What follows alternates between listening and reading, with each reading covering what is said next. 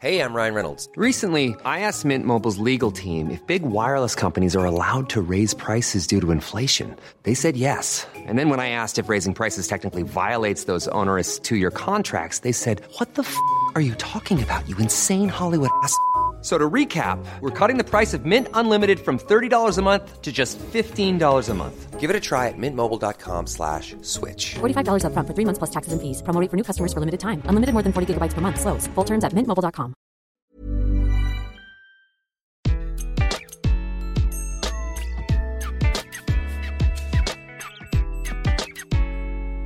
Bonjour, je suis Gaël Châtelain-Berry, bienvenue sur mon podcast Happy Work, le podcast qui va vous envoyer de bonnes ondes pour aller travailler.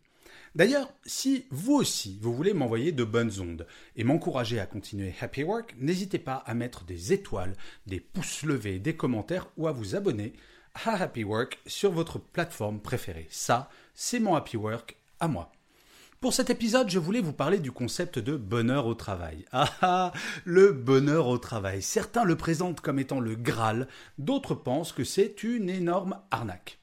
Je ne vais pas vous mentir, l'expression même de bonheur au travail me fait dresser les cheveux sur la tête. Comment pourrais-je trouver au travail quelque chose après lequel je cours depuis toujours dans ma vie personnelle? J'aime beaucoup la définition du bonheur que donne Saint Augustin. Le bonheur, c'est continuer à désirer ce que l'on possède. Lors de mes conférences sur la bienveillance et le bien-être au travail, je pose souvent la question suivante. Imaginez que vous gagnez 50 millions d'euros à l'euro million vendredi prochain. Qui dans cette salle ne change rien, absolument rien à sa vie professionnelle? Eh bien, figurez-vous que depuis que je fais cette conférence depuis des années, le nombre maximum de mains levées suite à cette question est de une, et bien souvent aucune ne se lève. Dans l'écrasante majorité des cas, nous souhaiterions changer quelque chose dans notre quotidien au travail. Mis à part quelques personnes qui travaillent pour une passion, si nous revenons sur la citation de Saint Augustin, nous ne désirons pas quotidiennement ce que nous possédons, professionnellement parlant. L'injonction au bonheur est horriblement stressante, à vrai dire. Alors qu'assumer le fait que notre travail puisse, certains jours, nous saouler, que nous n'ayons pas envie d'aller travailler certaines matinées, c'est rassurant. Allez dire à quelqu'un qui est très mal payé, qui a un métier très physique, qui a un mauvais manager, qu'il doit absolument connaître le bonheur au travail. Ce n'est pas possible. En France, 10% de la population active a ou va faire un burn-out, ce qui fait de notre pays le numéro 2 mondial en termes de burn-out par salarié, juste derrière le Japon. Les autres pays connaissent-ils pour autant plus de bonheur au travail que nous? Le salarié suédois est-il vraiment plus heureux que nous? Eh bien non, ce n'est pas son bonheur au travail qui fait qu'il est mieux protégé qu'un Français contre le burn-out. C'est son bien-être. C'est le fait que son équilibre vie privée, vie professionnelle est meilleur. Le salarié suédois, qui a un travail qui est saoulant, qui est difficile, et même s'il a un manager qui n'est pas bon, quel que soit ce salarié, sa journée de travail se finira à 16h30, maximum 17h. La problématique n'est pas le travail en tant que tel, mais la place qu'il occupe dans notre vie. L'injonction au bonheur professionnel peut nous faire passer pour des gros losers.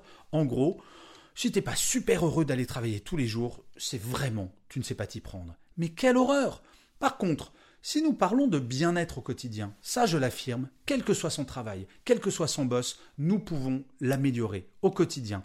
Et même dans le cas où notre entreprise n'en a que faire. Le problème central du concept du bonheur au travail est que chaque individu n'en maîtrise pas l'ensemble des données, mais surtout que factuellement, il y a énormément de salariés qui n'aiment tout simplement pas leur travail et qui n'ont pas le choix. Alors je le sais bien, celles et ceux qui parlent de bonheur au travail ne pensent pas à mal, mais il serait bon de rappeler à tout le monde qu'aimer son travail n'est pas une finalité vitale, que le top du top de la vie, ce n'est pas de nager dans le bonheur professionnel au quotidien. Que ce soit mieux si c'est le cas. Aucun doute à ce sujet. Que tout le monde puisse y accéder, impossible. À moins, ce qui n'est pas inenvisageable au regard d'études faites notamment par Google, de mettre fin au concept même de travail. Mais bon, ça, je ne veux pas vous inquiéter, on n'est pas prêt d'y arriver. Le bonheur me semble être une course sans fin, un fantasme après lequel on court sans jamais véritablement l'atteindre. Se contenter de ce que l'on a, s'en satisfaire et optimiser son bien-être et éventuellement trouver une forme de bonheur professionnel, ça me semble être très réalisable à très court terme. Et ce n'est pas manquer d'ambition que de dire ça. C'est juste essayer de cesser de vivre dans la frustration de ne pas atteindre un objectif trop ambitieux au lieu d'être juste bien avec ce que l'on a. Le bonheur est une quête, le bien-être un état. Alors le bonheur au travail est peut-être une réalité que l'on peut atteindre, mais au lieu de se stresser pour quelque chose qui arrivera peut-être demain, est-ce qu'il ne vaut pas mieux faire en sorte que dès aujourd'hui mon bien-être s'améliore? C'est exactement comme avec la théorie de l'escalier. Selon moi, le bonheur au travail est tout en haut d'un gigantesque escalier de 10 000 marches. Et c'est assez déprimant de considérer la distance qui me sépare du haut de cet escalier. Le bien-être, ou plus exactement le mieux-être, mot que je préfère, commence dès la première marche et monter une marche après l'autre, ça, nous pouvons toutes et tous le faire. Certains arriveront peut-être en haut de l'escalier, et tant mieux pour eux. Mais pour tous les autres, ce n'est absolument pas grave tant que vous avez décidé de commencer l'ascension avec enthousiasme. Et je finirai comme d'habitude cet épisode par une citation. Pour celui-ci, j'ai choisi une phrase du Dalai Lama qui disait L'homme me surprend. Il sacrifie sa santé pour gagner de l'argent, ensuite il sacrifie de l'argent pour recouvrer sa santé. Et il est si inquiet pour l'avenir qu'il ne profite pas du présent. Le résultat étant qu'il ne vit ni dans le présent, ni dans le futur. Il vit comme s'il ne mourait jamais, puis mourrait sans avoir vraiment jamais vécu. Je vous remercie mille fois d'avoir écouté cet épisode de Happy Work ou de l'avoir regardé sur YouTube. Je vous dis rendez-vous au prochain et d'ici là, plus que jamais, prenez soin de vous.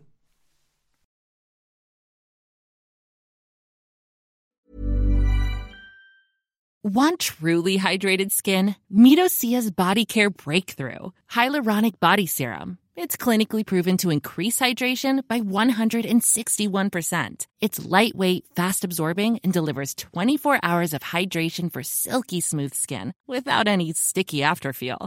Treat your skin to clean, vegan skincare from Osea. Get 10% off your first order with code SUMMER at OseaMalibu.com. That's O S E A Malibu.com code SUMMER.